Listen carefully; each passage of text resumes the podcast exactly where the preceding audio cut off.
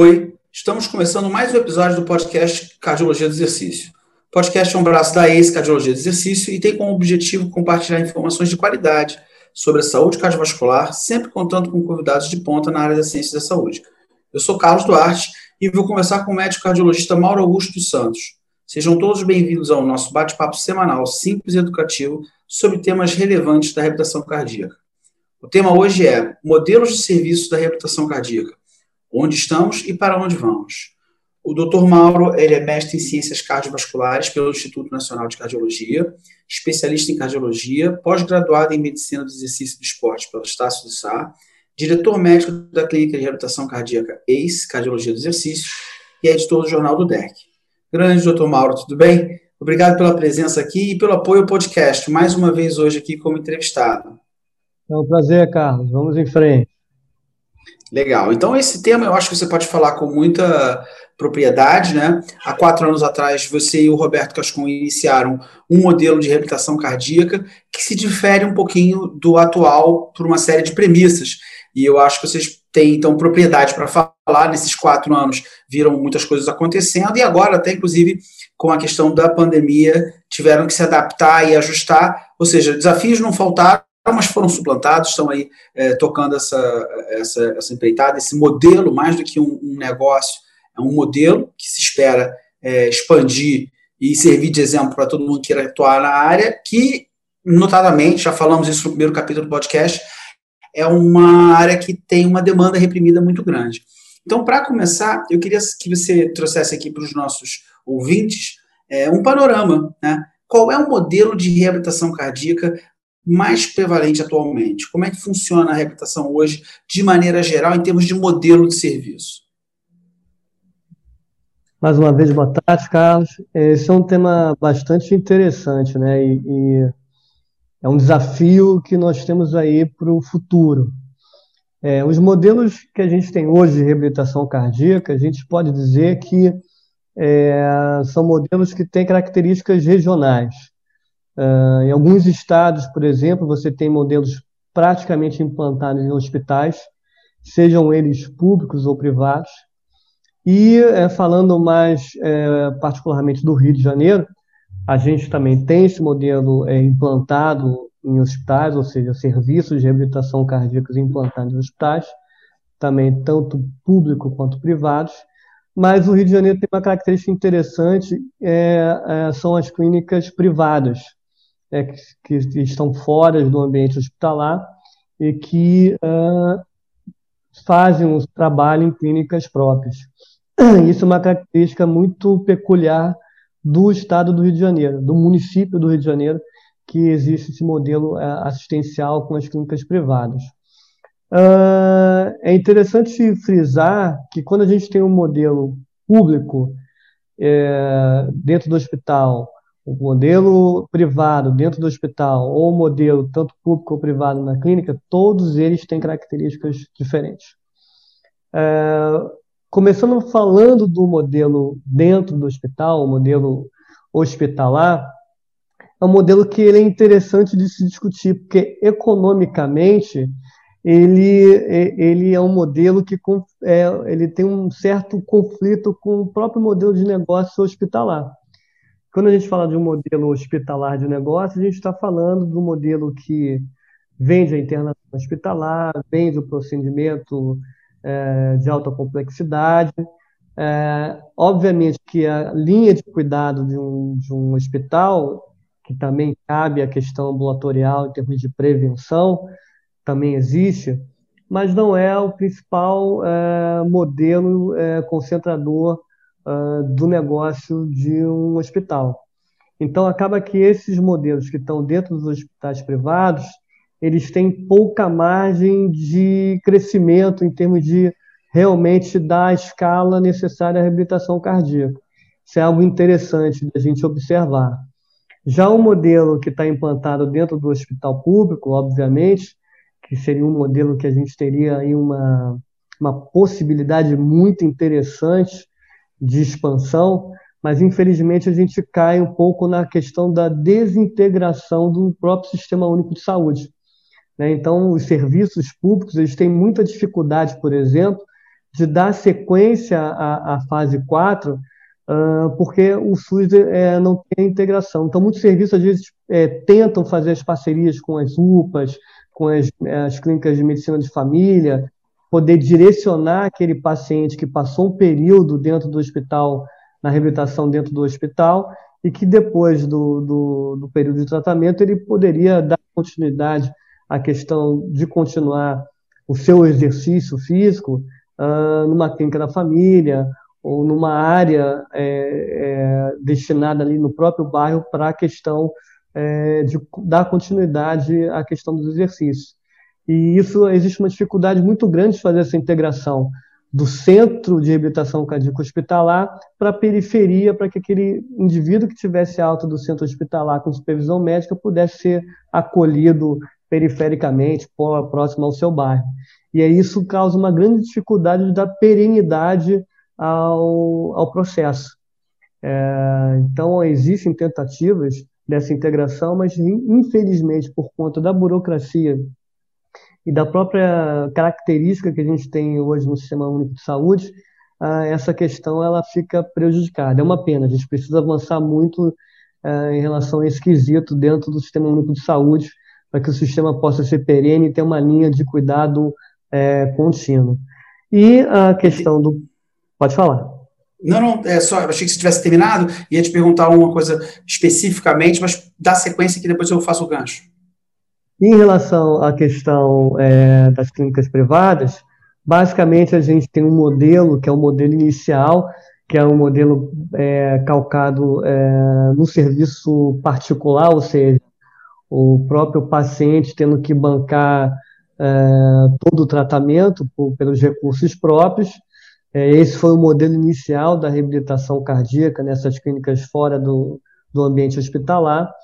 E aos poucos, então, o processo foi avançando para que as clínicas também começassem a aceitar o, o, o convênio de saúde, a operadora de saúde. É, mais particularmente a partir de 2012, quando a resolução uh, que fez com que o procedimento de reabilitação cardíaca fosse um procedimento obrigatório dentro do rol da Agência Nacional de Saúde. Então, a partir daí, abriu-se a perspectiva para que essas clínicas privadas elas também pudessem uh, oferecer o procedimento através da seguradora, operadora de saúde, enfim. Então, isso aí abriu a perspectiva desse modelo híbrido, né, que é o um modelo particular, do paciente que talvez não seja, a clínica não tenha um convênio, ou do próprio convênio quando a clínica é credenciada. E, é, como é um procedimento obrigatório, acaba que o paciente, mesmo que a clínica tenha o credenciamento, o paciente acaba conseguindo o reembolso. Então, basicamente, a gente tem esses modelos, cada um com esses desafios, suas particularidades. Uh, o hospital, com essa questão de ter uma, uma questão conflituosa em termos do próprio modelo de negócio principal dele, uh, o sistema público com a dificuldade uh, da integração de, de todos os modelos assistenciais que estão implantados no SUS, e o sistema privado com o modelo híbrido particular e, e, e conveniado, mas ainda também com a dificuldade de alcançar o custo-benefício, que aí é uma coisa que a gente vai falar adiante aí, que você provavelmente vai, vai dissecar junto com, com as próximas perguntas. Legal, então posso dizer de maneira geral, em relação ao modelo de reabilitação cardíaca mais prevalente atualmente, não existe o modelo, mas vários modelos. E isso presumo que dificulte a implementação em larga escala desse serviço que a gente já discutiu previamente, que é algo que tem uma demanda reprimida importante, né?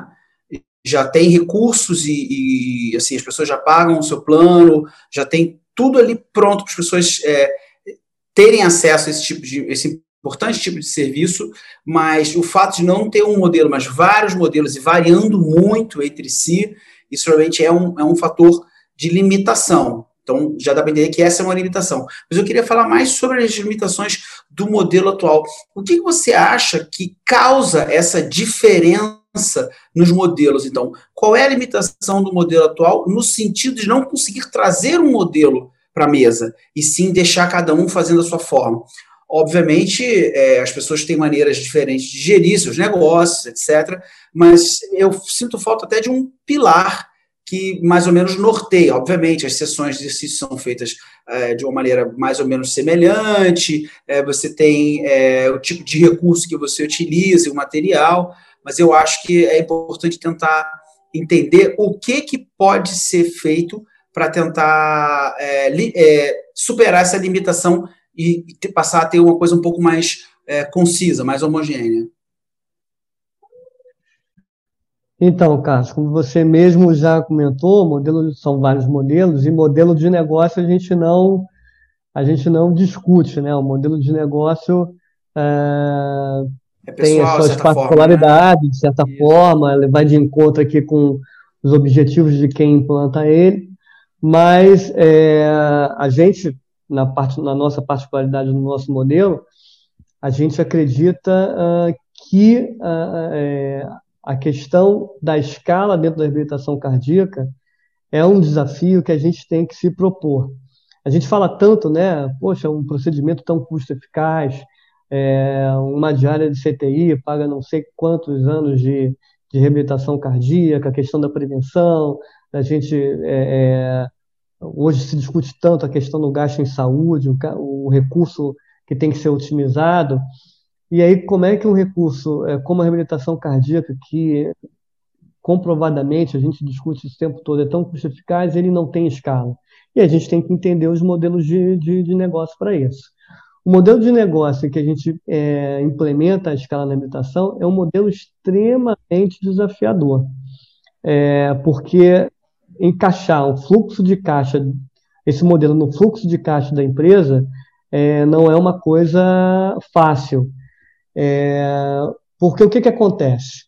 Quando a gente tem um modelo, esse modelo híbrido de é, particular e público, uh, quando você vai discutir essa questão do valor do procedimento com a seguradora de saúde, operadora de saúde, enfim, isso é um grande desafio. Por que eu digo que é um grande desafio? Uh, os modelos é, de implementação da própria reabilitação, você tem, por exemplo, um modelo que ele é particular e que ele tem horário livre. Então, é, funciona muito parecido como uma academia. Você pode entrar a hora que você quiser é, e você vai ter o teu recurso disponível. Ou você vai ter uns horários pré-definidos, hora marcada, como é um tratamento médico ou de saúde qualquer, que você tem aquela hora pré-definida do tratamento. Uh, o que, que acontece com esse modelo particular? Em que o indivíduo ele, é, ele pode usufruir do, do, da reabilitação quanto ele puder pagar ou quanto ele quiser. O grande problema desse modelo é que ele, é, ele tira um pouco a conotação de tratamento. Né? Porque, é, teoricamente, você não quer que aquele paciente saia do seu circuito de tratamento. Ele é um paciente particular, então, você quer que ele fique ali na reabilitação por, durante todo o processo. E aí, quando a gente implementa as fases de reabilitação, fase 1 intra-hospitalar, fase 2 e 3 com supervisão médica, e a fase 4 que o indivíduo já tem autonomia para fazer por conta própria, acaba que nesses modelos particulares, que o indivíduo tem livre acesso, porque ele está pagando, ele pode ficar ali o tempo que ele quiser, você confunde a fase 2 e 3 com a supervisão médica com a fase 4 que já tem autonomia. Então, ali você tem, ao mesmo tempo que você tem a supervisão médica, você tem muitos pacientes que já têm autonomia para poder fazer o exercício de forma autônoma. Uh, e aí você descaracteriza um pouco a reabilitação cardíaca o quê? como procedimento é, de tratamento de saúde. E aí, quando você vai para o modelo híbrido, em que você tem o particular com o, o, o convênio de saúde, a operadora de saúde, é, você tem que colocar dentro do seu vocabulário uma palavra chamada alta. Alta do programa com supervisão médica. Porque não faz sentido o convênio, o plano de saúde, pagar de forma indefinidamente, em termos de tempo, aquele procedimento. O procedimento ele tem que ter início, meio e fim. Ele é um tratamento. Então, você, a característica de qualquer tratamento é ter início, meio e fim. E aí você começa a ter certas características, certos desafios que esse modelo estritamente particular, na realidade, ele não vai é, enfrentar. Só uma adendo em relação ao que você falou, então. Então, embora seja uma coisa, em tese, positiva você ter o horário livre, é, ele, é, ele é ótimo para um serviço como um todo, mas para um serviço que se propõe mais é, custo eficiente, né, com melhor custo-efetividade, isso talvez seja um problema e também descaracteriza o processo de início, meio e fim que caracteriza tradicionalmente um processo, é, que caracteriza um processo tradicional de reabilitação cardíaca, não é isso? Exatamente, é isso aí. Então, é, e aí quando a gente tem esse modelo híbrido, a gente em que a operadora ela é o pagador, não é, teoricamente não é o paciente, é, é, é a operadora que está pagando diretamente ao prestador, uh, você tem que é, encaixar isso no seu fluxo de caixa e você tem que entender que aquele tratamento tem início, meio e fim. Uh, porque senão a custo-efetividade da reabilitação acaba ficando uh, prejudicada, né? prejudicada, ficando mais diluída, porque imagina, o indivíduo ficar ali é, dois, três anos é, sendo custeado pela operadora para ficar dentro da reabilitação, é, que é um serviço que precisa do médico, uma equipe multidisciplinar, e para isso o custo é mais elevado, começa a, a, coisa começa a não ter um alinhamento adequado.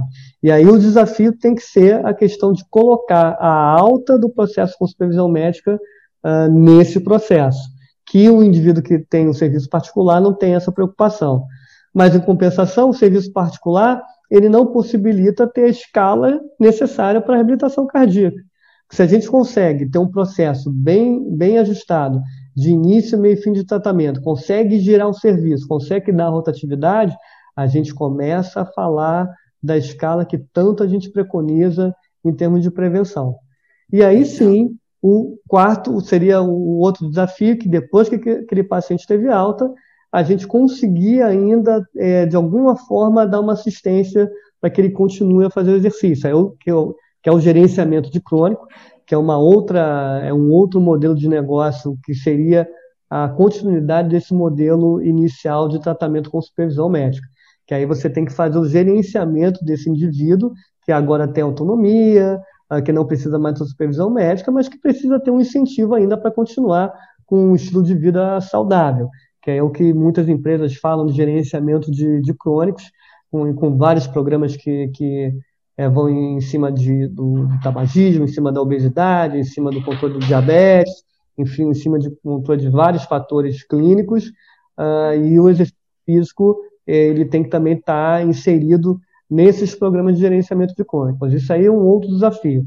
Falando especificamente da reabilitação cardíaca é, clássica, com a supervisão médica que a gente está falando, é, essa questão de colocar alta dentro desse vocabulário e de dar a rotação necessária e a escala que a gente tanto, é, tanto preconiza, é um grande desafio, porque é, isso não é algo fácil de ser implementado. Entendo. Então, na verdade, a gente pode colocar, então, assim, você me corrija se eu estiver errado, é, que o principal é, problema, a principal limitação, é o fato de não conseguir dar escala, né? O que faz com que muitas pessoas adoeçam ou morram, né? e essas poderão estar sendo atendidas, possivelmente afetando de forma importante o prognóstico. Eu acho que esse é talvez a principal problema de não termos exatamente um modelo, mas várias ações de caráter é, variado entre elas, isso seja, e falta, falta da alta também para os modelos que já existem para você poder fazer mais pessoas passarem, e eu entendo que o fato de dar alta não quer dizer que ele vai deixar de fazer o exercício físico, mas sim que ele vai passar a depois a custear é, é, parte desse processo para fazer esse processo acontecer para todo mundo, haver a transformação, ser a porta, o, o rompedor da tensão superficial ali, a, a porta de entrada para um estilo de vida ativo, em que você no início acompanha e depois a pessoa segue com os seus próprios meios e talvez com uma supervisão à distância ou sendo gerenciado, não é isso? Só para te dar um exemplo, para você entender como essa coisa é complexa, uh, a gente hoje tem um problema, talvez eu seja criticado até por falar isso, mas é uma realidade, é uma verdade. É, quando você vai negociar com um convênio, operadora de saúde, geralmente é, eles colocam preços muito, muito reduzidos. E aí você começa uma briga ali para você colocar aquele valor dentro do mínimo é, necessário para que você possa implementar o serviço com qualidade. E aí você sofre a concorrência de outros serviços uh, que aceitam valores baixos mas que colocam uma escala de atendimento, uma qualidade de atendimento que não é adequada. E aí você vê, vê várias distorções do modelo. Você vê o médico, não, você não vê o médico de forma presencial ali na sessão, você vê o médico fazendo um outro procedimento e só como um socorrista. Esse é um detalhe que faz com que uh, um determinado serviço possa é, ter um valor menor é, junto com a operadora. Uh, você tem um serviço que ele oferece um valor me menor, mas porque ele não faz só a reabilitação cardíaca, ele faz outros procedimentos de saúde, e aí a reabilitação cardíaca acaba sendo um chamariz para ele poder ter acesso, ser conveniado a outros tipos de serviço. Então, então tudo bem, eu tenho reabilitação cardíaca, é um procedimento obrigatório, eu preciso, vou te pagar menos, mas você não tem os outros, os outros procedimentos, então a gente faz um acordo melhor de preço nos outros procedimentos, mas a reabilitação cardíaca eu te pago menos. Então, isso é um problema que a gente enfrenta, serviços que têm reabilitação cardíaca só como chamariz para poder é, credenciar outros procedimentos. Uh, você tem um serviço é, de reabilitação cardíaca que não tem a preocupação de dar alta, e aí aquele paciente fica ad eterno ali, uh, e aí acaba que o plano é, meio que sabe dessa situação de, de que da dificuldade da alta, e aí acaba que para compensar isso joga o valor do procedimento é, mais para baixo, que um valor em que quando você tem, é, tem a premissa da qualidade, do médico presente ali é, durante toda a sessão, interagindo com os outros profissionais, fazendo meio de campo de, do, da reabilitação cardíaca, o meio de campo com, com o médico assistente. Isso dá trabalho, isso requer tempo, isso é um outro modelo de. É um modelo que, que você precisa é, do, do, médico ali interagindo de uma forma muito intensa. Ah, é um modelo que ele custa mais caro, não é nem mais caro, ainda é, ainda, ainda é barato, mas é não tão barato quanto esses valores que outros modelos implementam, mas com todas essas, essas, essas características que eu lhe falei. Então, é, é, a gente ainda sofre uma concorrência de modelos que não priorizam a reabilitação cardíaca mesmo como um tratamento que vai dar uma custo-efetividade adequada, porque se você coloca é, uma escala é, enorme, mas sem qualidade de atendimento sem entregar um resultado adequado, isso não adianta. Uh, se você coloca a habilitação cardíaca em segundo plano, somente como um serviço para angariar outros procedimentos, obviamente você vai ter uma habilitação cardíaca de qualidade ruim, que também vai diluir a custo-efetividade. Então você percebe que os desafios na, no, no, no, no cotidiano, na realidade, eles são enormes, porque o plano de saúde, o operador de saúde, também tem que entender que o prestador da reabilitação cardíaca, ele está realmente querendo fazer com que essa custo-efetividade seja plena, tanto para o paciente quanto para quem está pagando, é, custeando o, o tratamento. Isso é um desafio. Então, nesse aspecto, é interessante pensar que eu acho que a mobilização, sendo a reabilitação cardíaca um procedimento médico, a mobilização da classe médica envolvida com esse setor, né, os ergometristas, os profissionais que atuam na reabilitação, tem que é, gradualmente, né, mas de maneira firme, ir pontuando o que, que é um serviço, o que caracteriza, para que você não tenha outras coisas, não, não, comprar gato por lebre, né? Você ter ali um, um, procedimento que de fato tem a pessoa, que a decisão clínica de fazer ou não o exercício, que não é, incluir ou não esse agente provocativo no tratamento dele, seja decidido com o médico, que é um profissional que vai poder ver esse aspecto clínico e, e fazer uma decisão melhor. Então, eu acho que, na verdade, essa parte dessa valorização do que é, de fato, um serviço de reabilitação cardíaca passa por um engajamento de classe, de um grupo específico. E eu me lembro, nisso, no meio dos anos 2000, uh, uma norma técnica que foi publicada, acho que na Revista Brasileira de Medicina do Exercício, sobre, ou nos arquivos brasileiros de cardiologia, sobre normatização dos equipamentos e procedimentos na reabilitação cardíaca, e talvez seja a hora de trazer isso novamente, né? Você atuando aí próximo aos órgãos científicos, aos colegiados acadêmicos, ao DERC, etc., aos departamentos, talvez pudesse é, vislumbrar coisas no futuro que fortaleçam a reabilitação cardíaca como um procedimento em si e não como uma ponte para alguma coisa, para que de fato você possa dizer está funcionando, está indo bem e está sendo bem feito, você poder julgar aquilo de acordo com o que se propõe, e não uma coisa que não é exatamente aquilo e você está considerando, né? Nesse sentido, então, a gente vê o quê? Qual é a perspectiva de um modelo que atenda mais pessoas e dê, de fato, então, escala de reabilitação cardíaca? O que que, para quem está ouvindo e para quem atua ou conhece modelos de serviços de reabilitação cardíaca, o que que vai caracterizar, na sua concepção, um serviço que possa dar escala à reabilitação cardíaca? O que que vai caracterizar ele? Então, Carlos, é, na nossa opinião, a gente tem que definir muito bem as cardíaca. Porque se a gente começa a misturar as fases, a gente descaracteriza o procedimento como um tratamento de saúde. Então, para um modelo que tem escala e de custo-efetividade, a primeira premissa que a gente tem que colocar em pauta é a questão da reabilitação cardíaca como um tratamento de saúde. A gente não pode confundir um centro de reabilitação cardíaca com uma academia. Se a gente confundir um centro de reabilitação cardíaca com uma academia, a gente está misturando modelos de negócio e a gente não vai conseguir caminhar para dar a escala que a gente necessita. Ah, como eu falei, o modelo de negócio ele tem que estar atrelado às fases que a gente tanto fala da reabilitação. Então, modelo, as fases 2 e 3, é, o centro de reabilitação cardíaca, que você vai receber aquele paciente em fase aguda, subaguda, presença do médico ali, junto com a equipe multidisciplinar, professor de educação física, técnico de enfermagem, fisioterapeuta, nutricionista, enfim, um profissional que possa estar agregado junto à equipe, mas fundamentalmente ali um médico presencialmente participando de forma efetiva do processo e não como um, um socorrista dentro do, do modelo.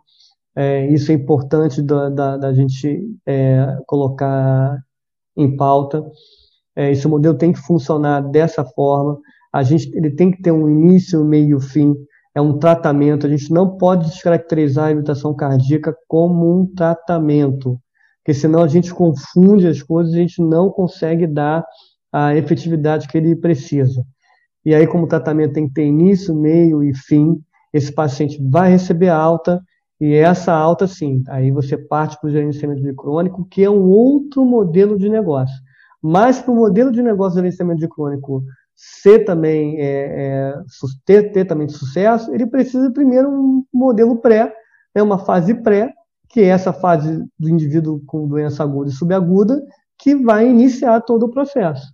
Então, se a gente não tiver isso muito bem definido, a gente acaba misturando tudo no, no, no, no mesmo, no, mesmo, no mesmo ciclo, no mesmo momento, e aí acaba que você não tem, é, você, não, você, não, você tem tudo e você não tem nada. Então, é a academia, é a reabilitação cardíaca, é o baixo risco estando ali é, com supervisão médica, mas a supervisão médica ela já não é tão presencial, porque o modelo dessa supervisão médica já é um modelo que, que fomenta o médico mais socorrista, é, e aí todas essas questões ficam é, muito misturadas, todas essas questões ficam todas é, muito pouco definidas, e aí a gente não consegue, então, criar um modelo que seja focado e que consiga, então, através desse modelo focado é, no tratamento, a gente não consegue, então, seguir para dar escala. Porque a escala é isso, você poder dar rotatividade nesse modelo, né, com tratamento com início, meio e fim, colocar cada vez mais pacientes rodando dentro de um serviço, para que você possa, assim, fazer um volume que dê escala, e aí sim, a questão do gerenciamento do, do crônico, gerenciamento desse paciente que vai, é, vai ter alta, a coisa começa a, a, a, volumar. Porque hoje em dia, com as ferramentas de tecnologia, você tem várias formas de você fazer esse gerenciamento desse indivíduo que teve alta.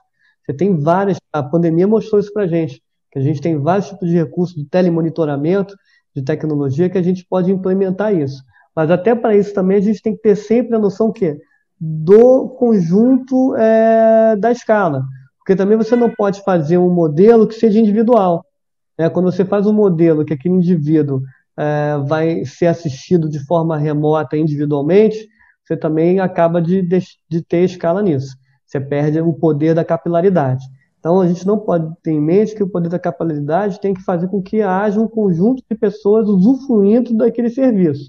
E aquele serviço, sim, tem que ter uma custo-efetividade em termos de valor, tanto para quem paga quanto para quem recebe o serviço, uh, que seja ótima para que ele possa atender o maior número de pessoas possível. Ok, então, na verdade, é... eu acho que a gente pode falar que caracterizar muito bem as fases, com a ênfase na 2 e 3, que é principalmente que é um, intra-hospitalar, e a 4 gerenciamento de crônica, outro, outro programa, né, outro, outro serviço. Então, caracterizar muito bem as fases, né? médico presencialmente, e na, toma, e na tomada de decisões em relação ao treino do paciente, juntamente com a equipe, né? O médico tem que estar ali, não é um socorrista, ele é uma pessoa atuante ali. Uso de tecnologia para você poder é, fazer, atender várias pessoas, monitorá-las adequadamente, ter essas informações, poder processar. Capilaridade, fazer chegar em lugares onde não tem, para atingir mais pessoas. Custo-efetividade para que essa expansão possa acontecer e o controle operacional adequado, utilizando sistematizações, padronizações. Eu acho que assim a gente consegue mais ou menos é, reunir os principais elementos de um modelo que venha a, se não ser homogêneo, porque acho que isso não é o caso, mas que consiga embasar e dar um pilar para as pessoas, é, para pensar ela como um negócio. Né? Acho que esse é um aspecto, e nada mais importante que pensar a reabilitação cardíaca como um negócio para poder oferecer as muitas, a muitas pessoas. Né? Ele não tem como ser sustentável se ele não for economicamente viável. Eu acho que esse é o principal aspecto.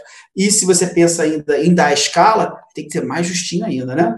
E aí, esse modelo tão interessante, que vem com uma possibilidade muito bacana, tem, obviamente, suas limitações para implementar. Nada é mágico, nada acontece sem muito trabalho. Eu quero saber quais são os trabalhos que esperam as pessoas que vão buscar fazer essa reabilitação cardíaca mais moderna e mais, é, assim, é, que alcance mais pessoas, que consiga usar tecnologia direito, que controle o padrão, que tenha o médico presencialmente, mas seja custo eficiente, que seja um, seja um fim em si mesmo e não um chamariz para outro tipo de serviço. Tudo isso que a gente falou agora. Quais são as dificuldades para implementar esse novo modelo? Tem algum gargalo? Gargalo humano, gargalo de tecnologia, gargalo de referência? É, como é que é? O que, que, que falta para isso depois que você elabora isso, o que, que você vai dizer? Ah, a pedreira está aqui. Todos esses que você falou. É o gargalo da, do recurso humano, é o gargalo da referência, né? é o gargalo é, do entendimento da reabilitação cardíaca como um tratamento. É, então, o sarrafo realmente é alto. Processo é tudo, como você também falou um pouquinho anterior na sua fala os processos têm que estar muito bem alinhados, tem que ter um padrão de, de atendimento, um padrão de, de, do que, que você quer, das fases que você vai implementar dentro desse modelo. Então, processo é a palavra-chave para isso. A questão da referência do médico assistente é sempre um assunto que a gente discute em todos os, todos os fóruns que a gente fala de reabilitação, a questão do encaminhamento do médico assistente. Então, aí a questão da educação, tanto do médico assistente como do paciente, é, um, é algo que a gente tem que fazer o tempo todo, a gente tem que bater em cima dessa tecla o tempo todo.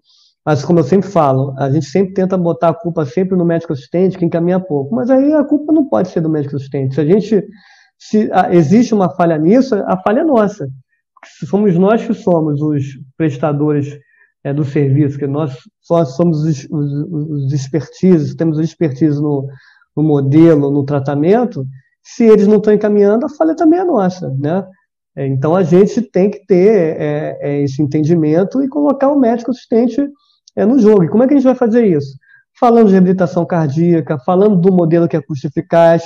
Eu já ouvi de muitos médicos, olha uma coisa interessante, por isso que quando eu falo que o médico assistente é, é, a questão do, dele ser alencado como uma das principais barreiras, eu não vejo muito assim, não.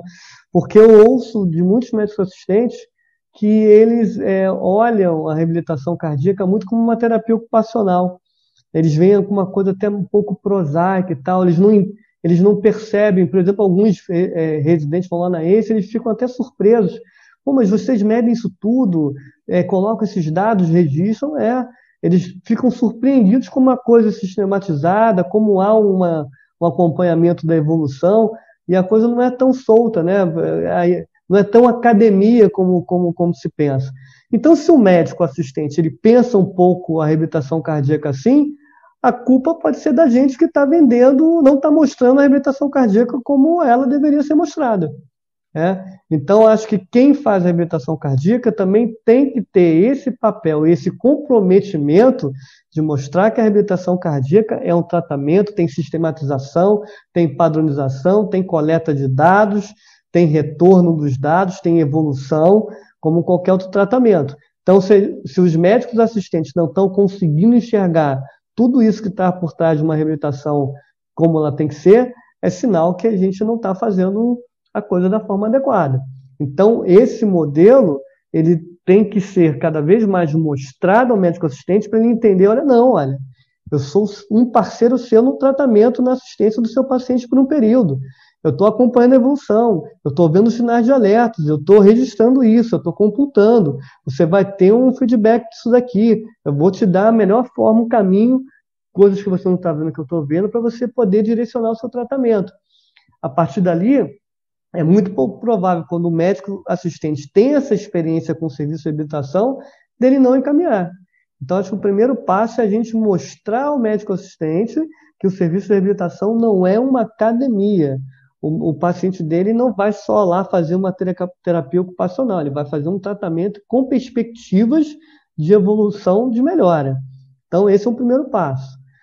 Um outro gargalo muito, muito complexo é o recurso humano para trabalhar na reabilitação cardíaca. Isso é um gargalo muito complexo. Por quê? Porque o médico, o médico, uh, seja o cardiologista recém-formado, seja o médico recém-formado de outra especialidade, ele não consegue enxergar a habitação cardíaca como um modelo, uma possibilidade de trabalho. É, a, a, faculdade de medicina não tem uma cadeira de medicina do exercício, e o médico sai sabendo muito pouco sobre exercício físico como uma ferramenta terapêutica, ele não consegue enxergar a reabilitação cardíaca como uma possibilidade de emprego, de trabalho formal, para depois que ele se forma, depois que ele está é, tanto como formado como médico, como formado numa especialidade clínica. Então, isso é um gargalo, isso é um problema, e aí a gente tem que tomar muito cuidado, porque aí é, existe um discurso falando assim, ah, a gente não pode ter aí um médico presencial em todo o serviço de reabilitação cardíaca, porque a gente não tem médico, é, não tem demanda de médico para trabalhar aí nos serviços, e aí a gente deixa de, de, do paciente deixa de ter o benefício da reabilitação cardíaca por falta de profissional. E Isso aí, oferta, a, no caso, é, você não é, tem oferta, oferta suficiente. Isso, e acaba que outros profissionais querem acabar pegando essa, esse intervalo, essa carência. E aí eu acho que cabe a gente é, criar uma demanda. A, criando, a, a demanda só pode ser a, a, demanda só pode ser criada se ela for mostrada. Então a gente tem que mostrar ao médico que o, a reabilitação cardíaca é sim um mercado de trabalho para ele poder atuar. E isso aí vai ter, vai ser com educação, vai ser com a formação de uma pós-graduação, é, cursos de atualização, para o médico enxergar a reabilitação cardíaca como um mercado de trabalho para ele atuar. E aí sim, esse gargalo do recurso humano médico, ele poder ser, é, é, é, é poder ser diluído. Isso é uma grande dificuldade que a gente tem em relação a, a dar continuidade é, a um serviço de habilitação, a dar escala ao serviço de habilitação. O recurso humano é um problema que a gente tem que resolver. É, hoje a gente, por exemplo, está crescendo, a gente está aí na. A gente tem a nossa unidade própria, presta serviço como operadora grande dentro de uma dentro na área de reabilitação cardíaca, a gente precisou dobrar a equipe, e esse é um desafio.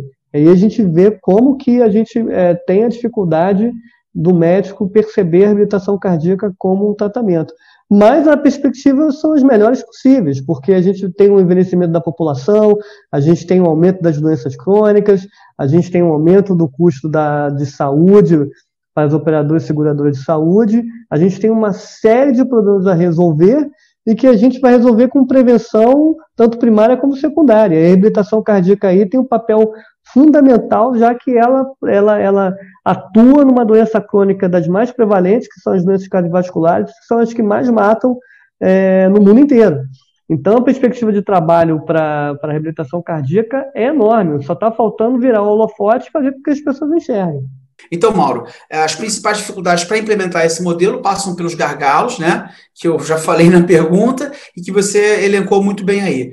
É, obra, é, mão de obra especializada, é, referência assim, as pessoas referirem mais né, ao, ao serviço, mas isso passa por a gente também mostrar para essas pessoas, para que elas possam aí ter ter, encaminharem, né? Perceberem que é um aliado, é um profissional médico que está vendo ele várias vezes e pode mostrar evoluções, tanto se houver alguma coisa digna de alerta, como também mostrar para ele que vai evoluindo de forma positiva, que vai melhorando, poder valorizar o próprio trabalho dele, que referiu, né, para a reabilitação cardíaca.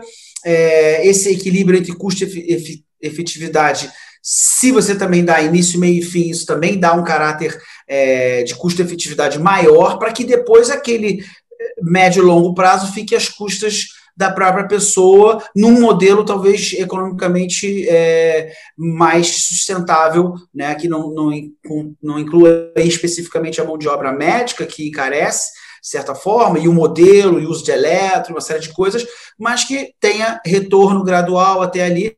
Ou seja, organizar acho que é o principal aspecto para implementar um modelo que, se não vai ser homogêneo, mas que pelo menos norteie boas práticas para fazer a, a reabilitação é, cardíaca ter a escala que ela merece.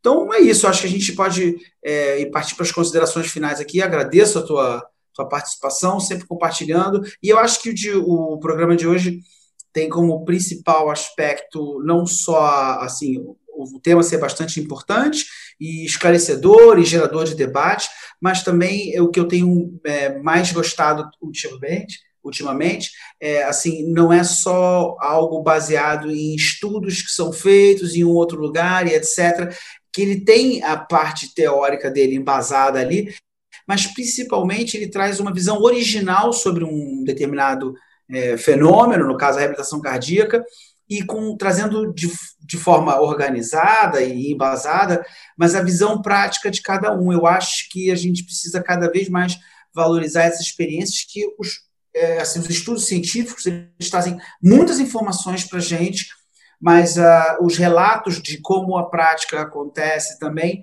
trazem muita reflexão e algumas reflexões podem se tornar novos estudos, podem responder, é, vem atender a dores que as pessoas têm, as limitações que elas têm. Eu acho que ele tem um potencial transformador muito grande também. E hoje você é, trouxe coisas muito bacanas para quem gosta ou quer conhecer ou quer tentar entender um pouco mais o que é a reabilitação cardíaca. Mais uma vez, obrigado. Manda bala aí nas suas considerações finais, meu amigo.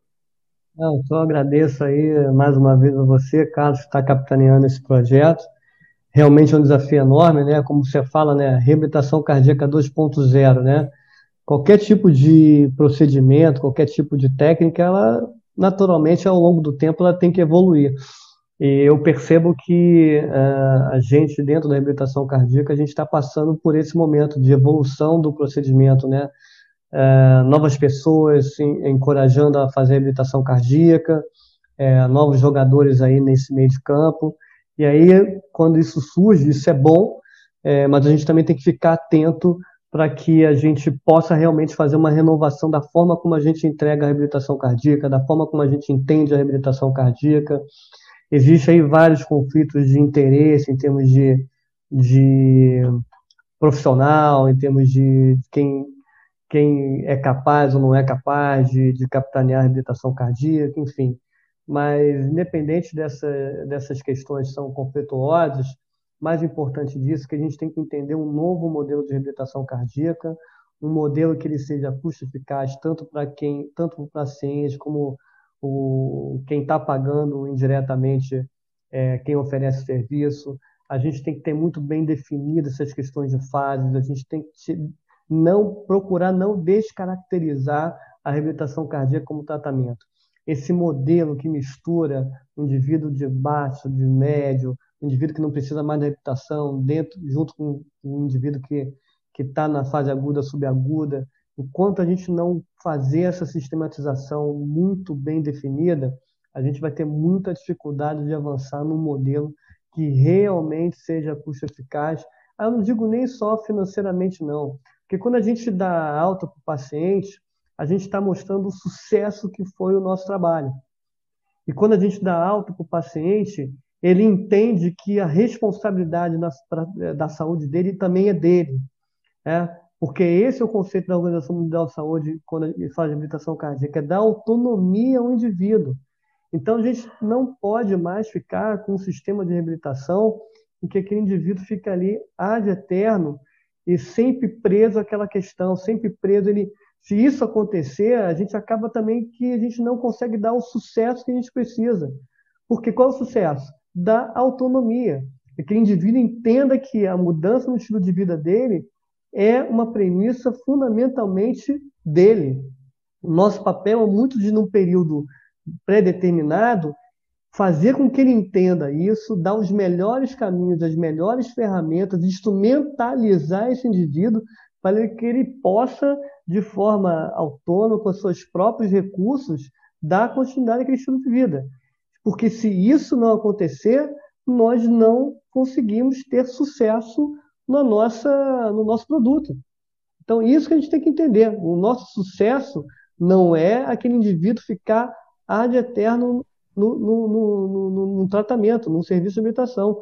O nosso sucesso é dar alta para aquele paciente de tal forma que ele tenha autonomia para seguir em frente e entender que ah, o cuidado com a sua saúde é fundamentalmente, depende fundamentalmente dele.